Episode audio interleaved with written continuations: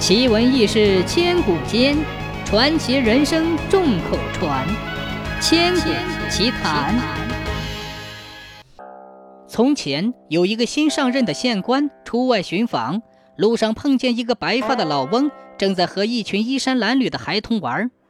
县官觉得很有趣，便上前询问道：“请问老人家，您今年高寿啊？”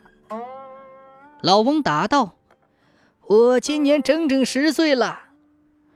哦，什么十岁？呵呵呵，您别拿我开心。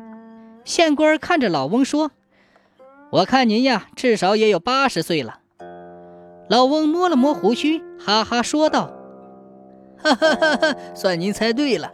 不过以前的七十年不能算数，真正的算只有十年。”县官问：“哦，这话怎么讲？”老翁叹了口气说：“哎，前七十年中，第一个十年吃喝拉撒全靠父母照应，我活得犹如像一个废人一样，能算一个真正的人吗？第二个十年该学东西了，我却无心学习，一味的和一帮无赖少年为恶乡里。我虽然活着，可人人想让我死，您说这能算一个真正的活人吗？”后五十年，由于我不学无术，无法赖以为生，整日里浑浑噩噩，烂醉如泥。我虽然活着，犹如死人一般。您说这能算一个真正的人吗？县官问：“那最后十年呢？”